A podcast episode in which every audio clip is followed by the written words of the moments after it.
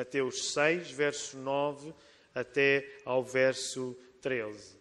E é verdade que, sendo uma leitura que nos vai orientar durante o sermão, podemos fazê-la uh, juntos, orando-a também como igreja. Portanto, vós orareis assim, e vamos ler juntos agora. Pai nosso que estás nos céus, santificado seja o teu nome, venha o teu reino, seja feita a tua vontade, assim na terra como no céu. O pão nosso cada dia dá-nos hoje e perdoa-nos as nossas dívidas, assim como nós temos perdoado aos nossos devedores. Não nos deixes cair em tentação, mas livra-nos do mal, pois teu é o reino, o poder e a glória para sempre. Amém.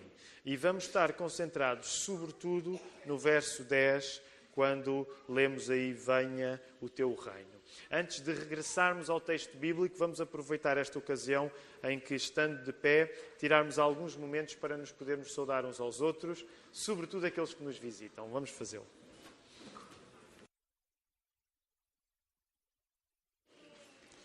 Vamos voltar à palavra e, ainda antes de regressarmos a Mateus, no capítulo 6, verso 10, vamos dar aquela oportunidade uns aos outros de podermos recitar juntos as bem-aventuranças. Então, este tem sido um hábito que ganhamos desde que em fevereiro começámos a estudar o Sermão do Monte. Eh, e como temos sido uma igreja surpreendida pelos efeitos positivos da memorização, então, em vários contextos, a nossa igreja sugere que possamos colocar dentro do coração partes da Bíblia. Aliás, deixem-me só fazer uma nota à parte. Se repararem no nosso boletim de hoje, esta é a altura do ano em que voltamos à pergunta 1 do Catecismo. Então, eu creio que tenho dito isto em anos anteriores. Quero desafiar aqueles que ainda não tentaram memorizar o Catecismo, então é agora. Okay? Esta é aquela altura do ano em que, pelo menos, podem começar nesta semana motivados, moralizados, porque a pergunta número um vão conseguir. E depois permanecer para aprenderem as 52 perguntas e 52 respostas. Na reunião de oração passada, nós dissemos-las todas. E eu pedi, depois perguntei ao Filipe quanto tempo tínhamos levado e ele estimou à volta de 10 minutos. Portanto, é uma coisa que vamos aprendendo ao longo do ano e que na versão resumida, porque nós temos estado a, a memorizar a versão resumida, que é a versão das crianças, uh, mas na versão resumida leva cerca de 10 minutos a dizer tudo.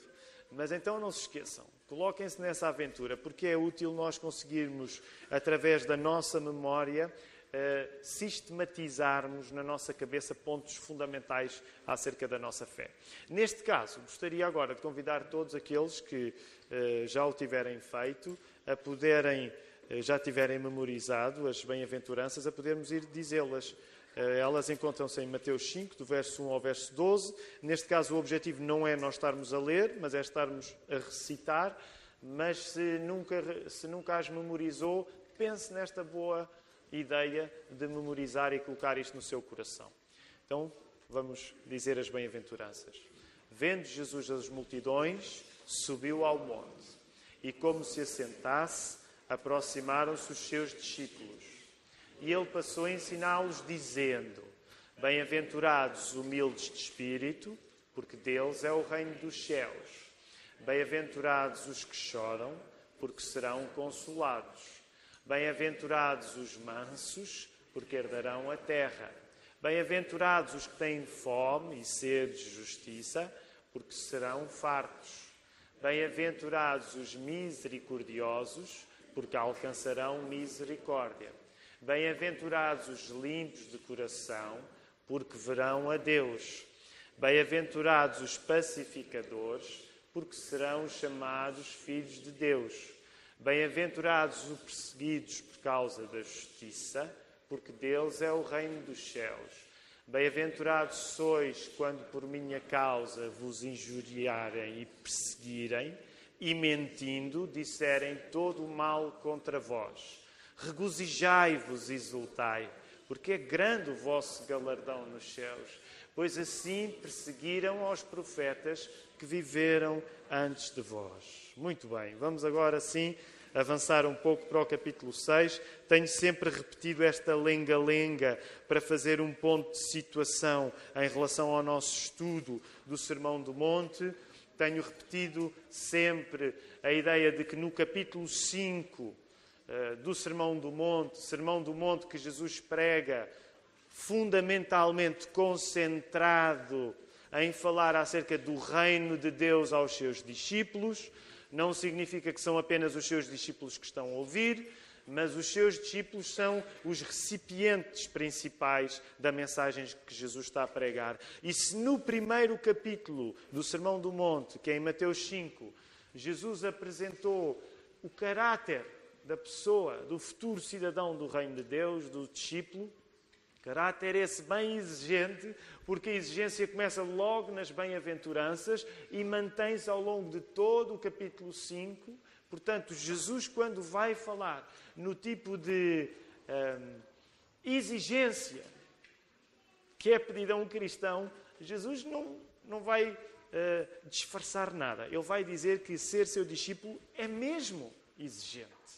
Então, depois de ele ter apresentado toda esta exigência ao longo do capítulo 5, no capítulo 6 é como se nós tivéssemos um teste ao caráter do discípulo de Jesus, falando em três práticas que eram práticas consideradas obrigatórias, fundamentais para qualquer pessoa que acreditasse em Deus.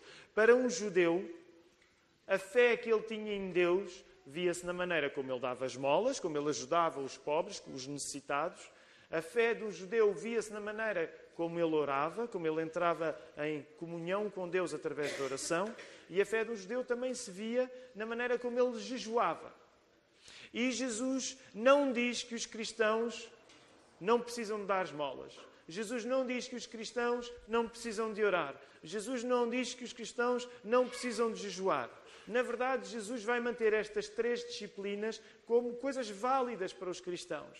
Mas, da mesma maneira como ele tinha no capítulo 5 resgatado a lei, o Velho Testamento, das interpretações mais populares que geralmente estavam na boca dos escribas e dos fariseus, ele também vai resgatar a prática das molas, a prática da oração e a prática do jejum das opiniões mais populares que continuavam nas, nas bocas dos escribas e dos fariseus. E nesse sentido, temos preconizado que quando lemos o capítulo 6, nós próprios, aqueles que já assumiram fé em Jesus, é como se o teste fosse para nós. E o teste, aparecendo primeiro no assunto das molas, aparece nas coisas que nós fazemos de bem em relação aos outros e que estão à vista de todos.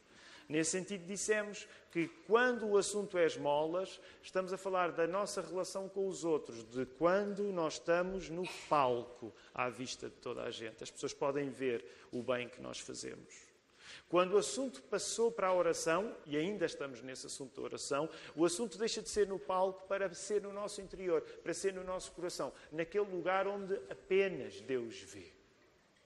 E finalmente, quando terminarmos o assunto da oração, vamos passar para o assunto do jejum, que trata da nossa relação conosco próprios, fazendo uma coisa que geralmente só nós sabemos que estamos a jejuar, porque é isso que Jesus vai preconizar quando o assunto for o jejum.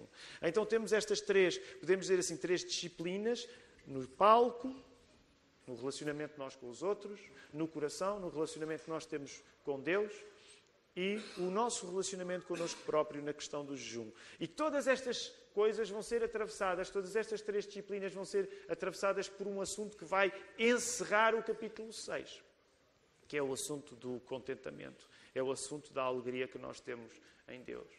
E por isso sabemos que quando chegarmos ao capítulo 6, o assunto das nossas ansiedades, o assunto das nossas preocupações, que esteve a atravessar o capítulo 6 todo, ele vai ganhar uma maior visibilidade. E por isso sentimos um teste. Concordam comigo? Sentimos um teste que é feito a nós, porque todos esses assuntos nos dizem respeito. Todos nós temos um relacionamento com outras pessoas, todos nós temos um relacionamento com Deus e todos nós temos um relacionamento connosco próprios. Quando chegamos ao assunto oração, onde já estacionamos há algum tempo, é a ocasião em que Jesus aproveita para ensinar a orar. Os judeus já sabiam orar, mas João Batista tinha ensinado um tipo de oração específico aos seus discípulos. Nós sabemos isto não no Evangelho de Mateus, nos outros Evangelhos é colocado desta maneira e Jesus ensina a orar. E então, nós sabemos que uma das maneiras que podemos dividir a oração do Pai Nosso é através de sete petições, sete coisas que são pedidas a Deus. E na semana passada falámos na primeira petição, que era santificado seja o teu nome. Isto porque há duas semanas o Marco pregou especificamente sobre, só sobre a parte Pai Nosso que estás nos céus. Semana passada preguei santificado seja o teu nome, primeira petição, e hoje quero falar-vos da segunda petição: venha o teu reino. Antes de entrar nesta segunda petição da oração do Pai Nosso, quero, contudo, partilhar convosco uma oração que estou a retirar do livro devocional dos Provérbios que foi escrito pela Kathy Keller e pelo pastor Tim Keller, que trata do assunto ainda da semana passada. Então, estou só aqui a fazer uma um, um, finalzinho em relação ao assunto da semana passada, partilhando convosco uma oração que li esta semana e que eu pensei, isto aplica-se completamente ao, àquilo que estivemos a falar a semana passada. Portanto, é uma oração escrita do livro de devocionais eh, no livro de Provérbios e que se aplica perfeitamente em relação àquilo que estivemos a falar a semana passada. Então, esta oração escrita pela Kathy e pelo Tim Keller diz assim: Eu pedi a vossa atenção porque vou lê-la devagar. Estamos ainda agora no assunto de santificar o nome de Deus. Esta oração diz: Imploro-te, Senhor, que vigies a porta dos meus lábios. E esta ideia da porta dos meus lábios é uma ideia que nós encontramos no Salmo 141, verso 3. Imploro-te, Senhor, que vigies a porta dos meus lábios, sobretudo pelo valor do teu nome mas também porque o meu coração não consegue sobreviver às palavras más que digo. Vou voltar a repetir. Imploro-te, Senhor, que vigies a porta dos meus lábios, sobretudo pelo valor do teu nome, mas também porque o meu coração não consegue sobreviver às palavras más que digo. Eu acho que se nós formos humildes e sinceros, todos nós nos podemos rever nesta oração. Se a nossa vida se caracterizar fundamentalmente pelas palavras más que nós dizemos, nós não vamos conseguir sobreviver a essa vida. Lembram-se a semana passada quando vos falava acerca, por exemplo, do, da grande tentação que é a tentação da ira? É precisamente isto. A pessoa que vive irada, ela não vai conseguir sobreviver às palavras más que diz. Porque as palavras más que diz tornar-se-ão uma barreira para que o Espírito Santo não possa escrever em nós o texto que Deus quer escrever na nossa vida. Então, de cada vez que nós acordamos pela manhã, quero desafiar todos. Orem, peçam a Deus, Senhor, permite, permite que as minhas palavras não sejam más ao longo deste dia, porque eu sei que se eu viver o dia que tenho pela frente com palavras más, eu não vou conseguir sobreviver a elas porque o poder da palavra é muito grande. Vamos então para a segunda petição da oração do Pai Nosso. Queria de facto partilhar esta oração porque ela tocou o meu coração. E vamos então para a segunda petição na oração do Pai Nosso: Venha a nós o teu reino. De certo modo, e tendo em conta que o reino de Deus é o grande assunto do Sermão do Monte, lembrem-se, o reino de Deus é o grande assunto do Sermão do Monte, seria impossível orar de uma maneira consistente sem que o reino de Deus estivesse envolvido na oração. Logo, esta é a primeira chamada de atenção que eu hoje gostaria de trazer. Se as tuas orações dão pouco valor ao reino de Deus, tu estás a orar coisas de pouco valor. Se as tuas orações dão pouco valor ao reino de Deus, significa que tu estás a orar por coisas de pouco valor. Simplificando mais ainda, se não há reino de Deus na tua oração, ainda não começaste mesmo a orar. E eu sei que estou a simplificar muito, mas gostaria que isto funcionasse como uma provocação santa. Se tu, quando oras, o reino de Deus não é um ingrediente fundamental da tua oração, tu ainda não estás a orar a sério. E não quero que me entendam mal, porque, como nós vamos ver mais à frente, na oração do Pai Nosso, há espaço para nós orarmos acerca de outras coisas que não se restringem formalmente ao Reino de Deus. Concordam comigo? Jesus vai mostrar outros motivos de oração na sua oração modelo do Pai Nosso e há espaço para nós orarmos outras coisas que não são formalmente, imediatamente ligadas ao Reino de Deus. Concordam? Conseguem dar um exemplo de alguma coisa que nós vamos poder orar, podemos dizer, ok, isto tem a ver com o Reino de Deus, mas não é formalmente, eh, não está formalmente preso ao Reino de Deus. Vejam lá nas vossas Bíblias, deem um exemplo de uma coisa que esteja aí, que Jesus ensina a orar e que nós podemos dizer, isto não é necessariamente, não é fundamentalmente acerca do, do Reino de Deus, apesar de tudo ser acerca do Reino de Deus. Que coisa é que diriam, por exemplo, está aí, que nós podemos orar? O pão nosso. Pão nosso. Jesus está-nos a ensinar a orar pelo pão nosso, pela nossa comida, pelo nosso sustento. E alguém pode dizer, ok, tem a ver com o reino de Deus, mas é uma coisa nossa, sem dúvida. E nós temos espaço. Reparem, Jesus é um Salvador tão amoroso que quando Ele nos ensina a orar, Ele dá-nos espaço para nós orarmos por aquilo que vamos comer. E isso não é pecaminoso. Não é errado eu pedir a Deus que eu possa viver com comida na barriga. Ok? Isso não é errado. Mas o que fica implícito nesta segunda petição de venha o teu reino é que se a oração servir realmente para algo de espiritualmente relevante, a vinda do reino tem de ser o ingrediente nessa oração.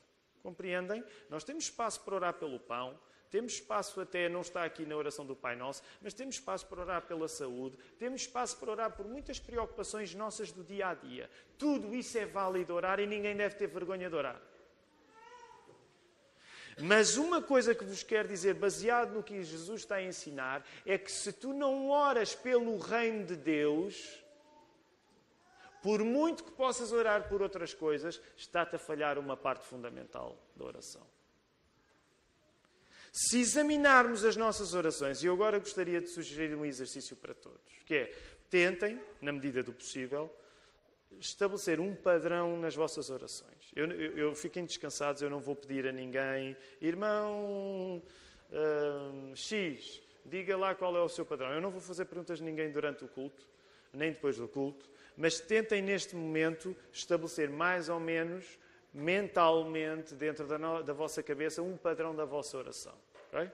Vou-vos dar alguns segundos. Tentem estabelecer um padrão temático. Ok, quando eu oro, estas coisas geralmente eu oro, uh, estas eu às vezes esqueço, mas vou dar-vos alguns segundos para poderem pensar nisso.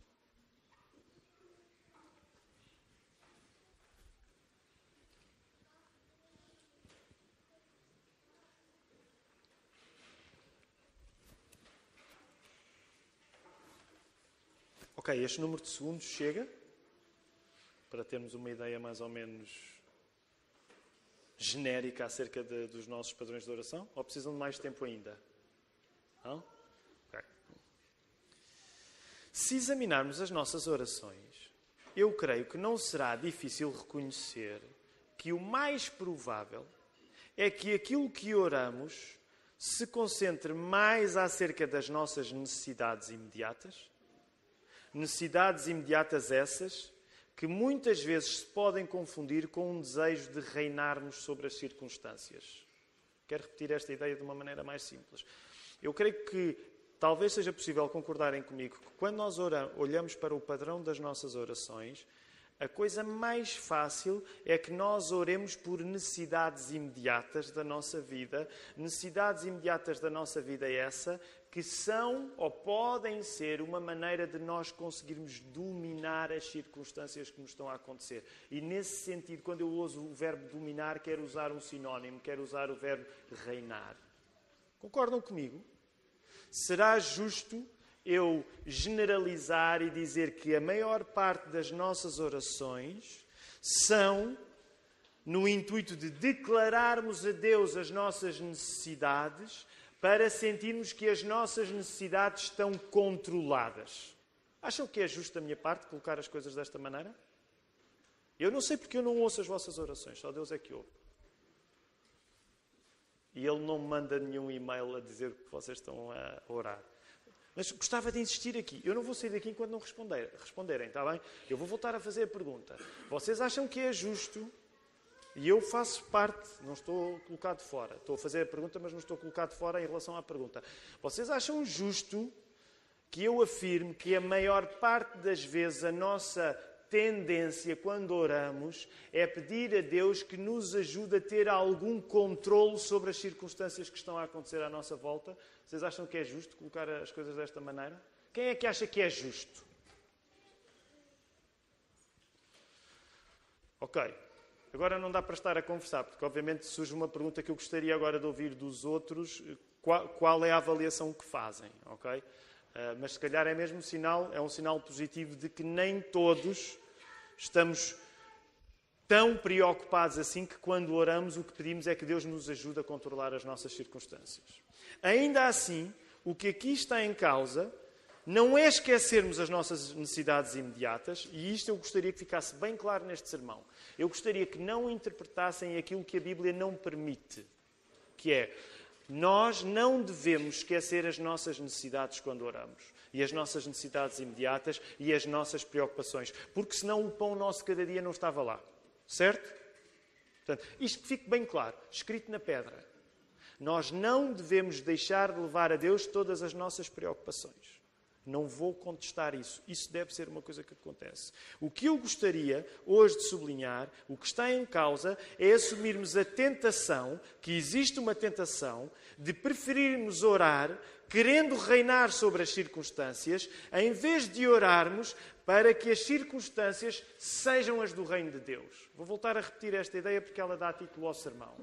A tentação de nós preferirmos orar querendo reinar sobre as nossas circunstâncias, em vez de orarmos para que as circunstâncias sejam as do reino de Deus.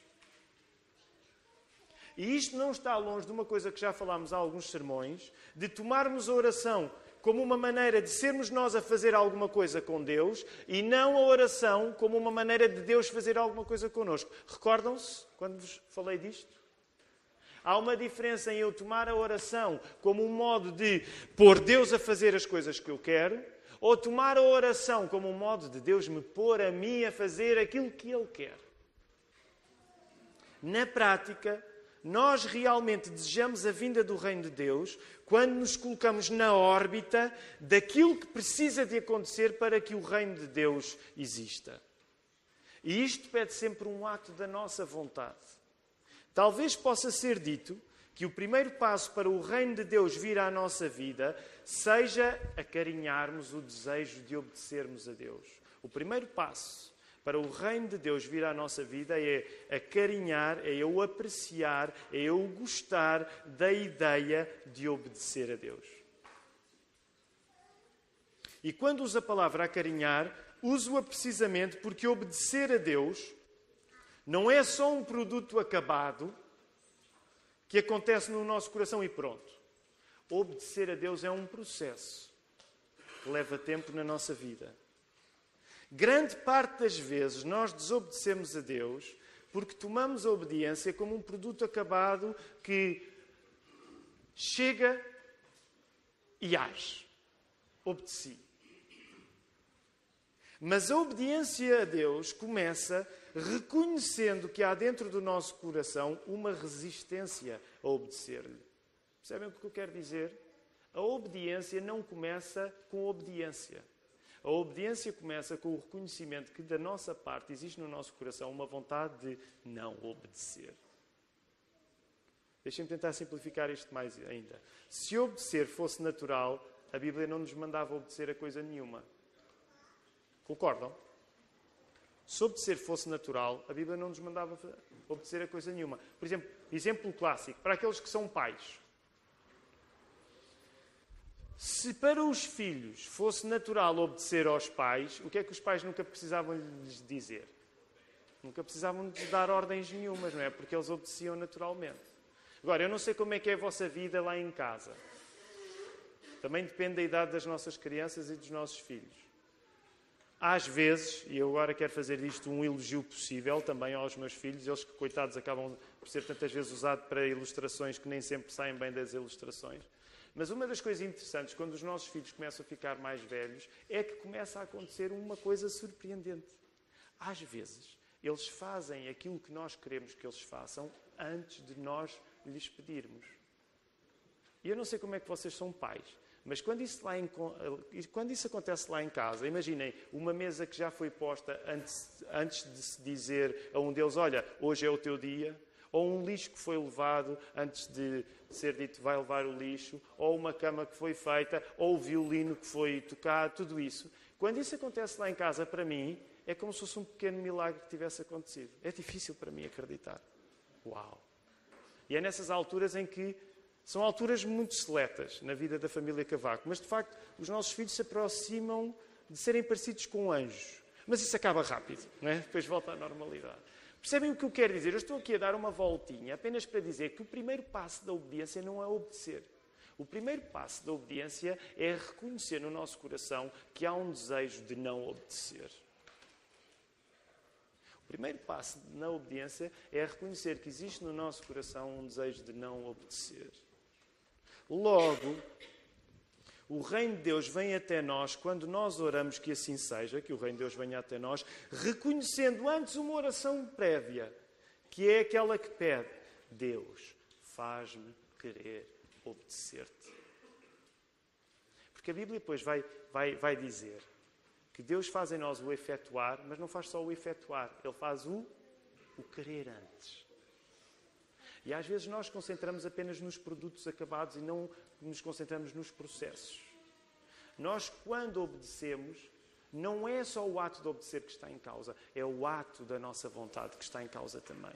Por isso mesmo é que antes ainda de orar, venha o teu reino, talvez tu precises de orar, Senhor, ajuda-me a crer que venha o teu reino. Temos dúvidas que há muito reino de Deus que nós não vivemos na nossa vida, porque na verdade temos medo de orar esta oração, de pedir a Deus que nos faça querer obedecer. Tu tens dúvidas disso? Tu tens dúvidas que há muita coisa que não acontece na tua vida e que devia estar a acontecer porque tu tens medo de orar. Senhor, faz-me ter vontade de te obedecer. Queres que eu te prove como é que isto acontece? A prova é, é feita de uma maneira fácil. Quantas vezes é que tu oras? Esta oração. Deus, dá-me vontade de querer obedecer. Percebem a lógica? Como nós não oramos muitas vezes, Deus dá-me vontade de querer obedecer. Há muita coisa que não é obedecida porque nós nem sequer pedimos ao Pai o combustível para a nossa obediência. Por isso, percebam, eu sei que isto é muito simples, é muito básico. Mas uma das coisas que eu vos quero dizer é que Jesus, quando nos ensina a orar, venha a nós o teu reino, ele também te está a ensinar a orar a Senhor, ajuda-me a crer que o teu reino venha. Porque quando nós ficamos apenas entregues à nossa vontade natural, muitas vezes nós não vamos desejar que o reino de Deus venha. E volto ao exemplo da semana passada da ira. Quando tu estás irado, Tu és capaz de interromper a tua ira e dizer assim: Senhor, venha a mim o teu reino. Costumas orar a oração do Pai Nosso quando estás muito zangado? Venha a mim o teu reino. Ser sincero, costumas? Não costumas, pois não. Alguém costuma orar. Eu, quando me passo, chega ali um extremo em que eu digo: Venha a mim o teu reino, Senhor. Não funciona assim. Geralmente não funciona assim. Logo, o que eu te estou a dizer é para que tu não chegues a momentos onde já estás passado na tua ira, tu precisas de orar diariamente, Senhor, dá-me vontade de querer que o teu, venho, que o teu reino venha. Dá-me vontade de querer que o teu reino venha. Querer, desejar, obedecer é mais claro quando nós temos a noção que o que está em causa é, no fundo, querer também a realidade que nos foi prometida dos novos céus e da nova terra. Não tenhamos medo de ser saudavelmente interesseiros. Eu já vos tenho dito isto ao longo deste estudo do Sermão do Monte. Nós queremos os novos céus e a nova terra porque nós queremos a presença de Jesus conosco e a presença de Jesus conosco é muito mais e muito melhor do que vivermos com circunstâncias debaixo do nosso controle. Desejar a presença de Jesus connosco é muito mais e muito melhor do que apenas termos as circunstâncias da nossa vida debaixo do nosso controle. Quando nós oramos por circunstâncias controladas, nós estamos a desperdiçar o luxo que Deus nos dá, é um luxo que Deus nos dá, de estar ao nosso alcance orarmos pela presença de Deus. Se tu te concentras, ó oh, Senhor, faz com que este problema desapareça, o Senhor faz com que este problema desapareça, faz com que aquilo não aconteça, tu estás a desperdiçar a oportunidade de dizer-lhe: Senhor, faz com que a tua presença seja comigo. E eu volto a dizer: eu não te estou a dizer que tu não podes dizer, Senhor, faz com que aquele problema desapareça se for da tua vontade. Tu tens liberdade para orar isto. Mas o que eu te estou a dizer é que se tu te concentras fundamentalmente nisso, tu estás a perder a melhor oração que podes fazer, que é, Senhor, faz com que eu sinta a tua presença em qualquer coisa. É isso que está em causa quando se diz, venha a nós o teu reino.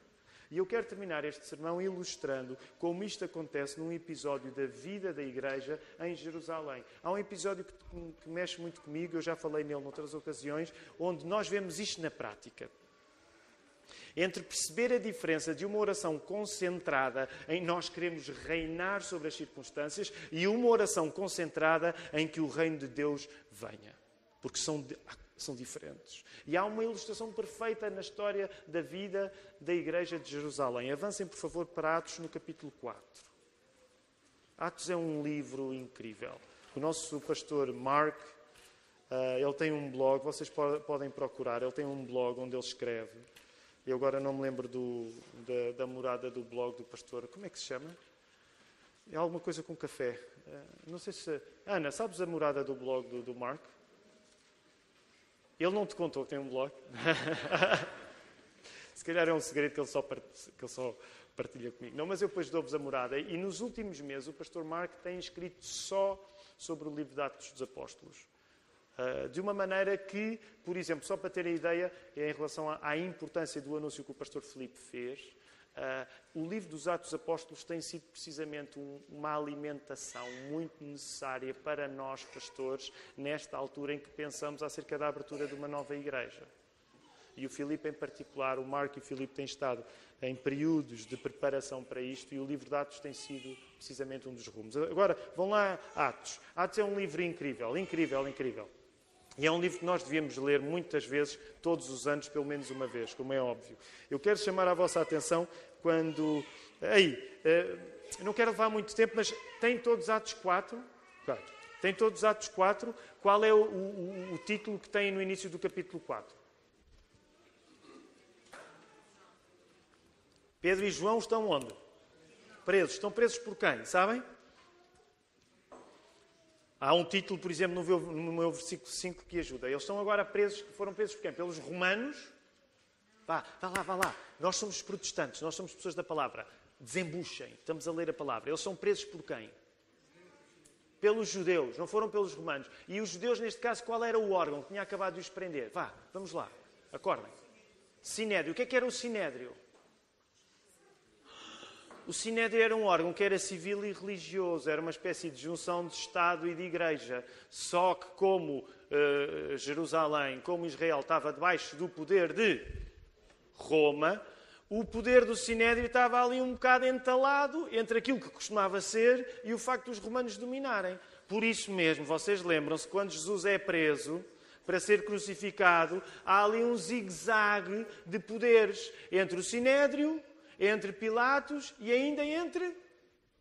Isto, isto, é, isto é nível 1. E Herodes. Ok? Então, reparem, o contexto social é complicado porque a igreja acabou de começar quando Jesus ascendeu e o que é que Jesus deu, que tinha prometido que ia acontecer? Força. Vá lá, agora tem mesmo de, de responder.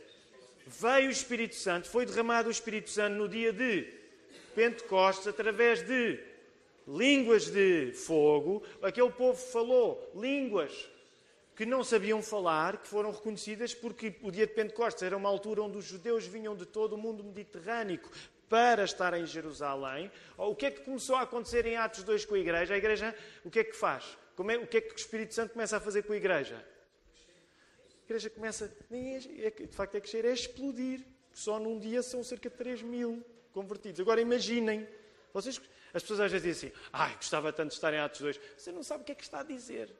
Imagine 3 mil pessoas a chegarem agora a juntarem-se aqui. Agora, eu, agora que me começa a ficar mal, é melhor concentrar-me no sermão. Nós ganhamos mais 20 pessoas que nos, que nos obrigam a ver o mundo de outra maneira. Começamos logo a queixar. Ai, antigamente é que nós, nós não fazíamos assim. Ai. Ah, e depois diz, ah, isto Atos 2 é que era. Isso é mentira. Você não, sabe, não saberia lidar. Nem eu saberia lidar. E sou pastor com o que é que seria uma igreja a explodir com gente tão diferente. E o que é que começa a acontecer? Tudo, tudo corre bem, as pessoas gostam de Atos 2. Uh, Atos 2 é que é, a igreja partilhava tudo e não sei o quê, só que depois esquecem que aquilo continua. E o que é que começa a continuar? De, serem, de caírem nas boas graças das pessoas, onde é que eles começam a cair agora? É o que é que está a acontecer com Pedro e João? É porque eles caíram nas boas graças do Sinédrio e o Sinédrio pensou assim: amamos tanto Pedro, amamos tanto João, vamos prendê-los para tê-los só para nós. O que é que está a acontecer? O que é que o Sinédrio vai dizer a Pedro e João? Eu sei que isto agora é um bocado de escola de Nical, eu não quero prolongar muito o sermão. O que é que o Sinédrio vai pedir a Pedro e a João? Calem-se. Vocês estão a dar cabo da paz de Jerusalém. Calem-se. Às vezes nós gostamos de idealizar a igreja. Ah, a igreja, quando é boa, toda a gente gosta dela, até os não crentes gostam dela. Isso é uma mentira, isso não faz sentido nenhum um dos momentos gloriosos da Igreja e a paz social ficou perturbada. Eles começaram a ser presos. Não me entendam mal, eu não estou a dizer que logo o trabalho, hoje saímos daqui e vamos começar a arrebentar coisas em Lisboa para dizer ah, isso é um sinal apostólico, que as pessoas ficam preocupadas com. Não é isso. Mas a Igreja está numa posição em que o Espírito é que manda. E no momento passa de estar nas boas graças das pessoas e no outro eles estão a ser presos. E isto aqui já dava outro sermão que eu não tenho escrito, mas não tenha preferências acerca do efeito que gostava que a sua igreja provocasse. Porque a igreja não lhe pertence. Sabem a quem é que a igreja pertence? Não é a si, às suas preferências, é a Jesus. Nós hoje podemos estar numa boa, refastelados aqui na Lapa, e daqui a cinco anos podemos estar a ser presos. Não sabemos. Espero bem que não. Mas nós não sabemos. Se isso acontecesse, era alguma tragédia? A igreja começou assim, era alguma tragédia? Porquê é que nós estamos a orar pela Lia Sharibu? Ela está na, lá na boa, descansada na Nigéria, um dos países onde o cristianismo cresce mais, é mesmo, mas ela está lá na boa. Ela continua presa com 15 anos, porque se rejeita a dizer, a abjurar a sua fé. 15 anos. Esta realidade de Atos dos Apóstolos é a realidade do mundo de hoje ainda. Nós só temos é de descobri-la. Agora, eu sei que já me estou a excitar um bocado mais com isto, mas deixem-me voltar aqui. A oração, porque eu disse que eu queria dar-vos um exemplo de como a oração sobre a qual vos tenho estado a falar, ela é orada. Reparem aí. Igreja em oração. Estão aí, verso 23, Atos 4, verso 23. E eu vou ler. Este sermão hoje até era suposto ser tão curto e ele já está a ficar grande outra vez. Mas eu vou ler uma vez soltos, quem é que foi solto? Pedro e João. Procuraram os irmãos e lhes contaram quantas coisas lhes haviam dito os príncipes, sacerdotes e os anciãos. O que é que os príncipes, sacerdotes e anciãos tinham dito? Qual era o recado que eles traziam? É? Era? Qual era o recado que eles tinham do Sinédrio? Calem-se. Calem-se. Deixem de falar sobre Jesus. 24. Ouvindo isto, unânimes, levantaram a voz e disseram: Tu, soberano Senhor, que fizeste o céu e a terra e o mar e tudo o que neles há, que disseste por intermédio do Espírito Santo, por boca de Davi, nosso pai, teu servo, porque se enfurecem os gentios e os povos imaginam coisas vãs, levantaram-se os reis da terra e as autoridades ajuntaram-se a uma contra o Senhor e contra o seu ungido. Isto era uma citação de um salmo. Porque verdadeiramente se ajuntaram nesta cidade contra o teu santo servo Jesus, ao qual ungiste Herodes e Pôncio Pilatos com os gentios e gente de Israel, para fazerem tudo o que a tua mão e o teu propósito predeterminaram. Isto agora dava um sermão só sobre a predestinação de facto, é? porque Deus predestinou estas coisas, mas não é sobre a predestinação que eu vos vou pregar agora. Agora, Senhor, e era aqui que eu queria que nós chegássemos, ao verso 29. Agora, Senhor, olha para as suas ameaças, ameaças de quem? Quem é que estava a ameaçar? Sinédrio. E concede aos teus servos, concede o quê? Que anunciem com toda a intrepidez a tua palavra. Enquanto estendes a mão para fazer curas, sinais e prodígios por intermédio do teu nome, do teu santo servo Jesus. E tendo eles orado, tremeu o lugar onde estava reunido, todos ficaram cheios do Espírito Santo e com intrepidez anunciavam a palavra do Senhor. É aqui que eu quero terminar, como um exemplo bem prático deste ensino de venha a nós a teu reino. Aquela igreja tinha ou não tinha legitimidade, agora que as circunstâncias começaram a ficar negativas, que eles correm riscos de vida, aquela igreja tinha ou não tinha legitimidade para pedir a Deus a dizer assim: Ó oh Senhor, faz com que o sinédrio se acalme e que nós não passemos por estas dificuldades. Respondam-me: tinha ou não tinha legitimidade para orar por isso? Era errado se eles orassem isso? Era pecado se eles orassem: Senhor, faz com que nós não sejamos perseguidos pelo sinédrio? Era pecado?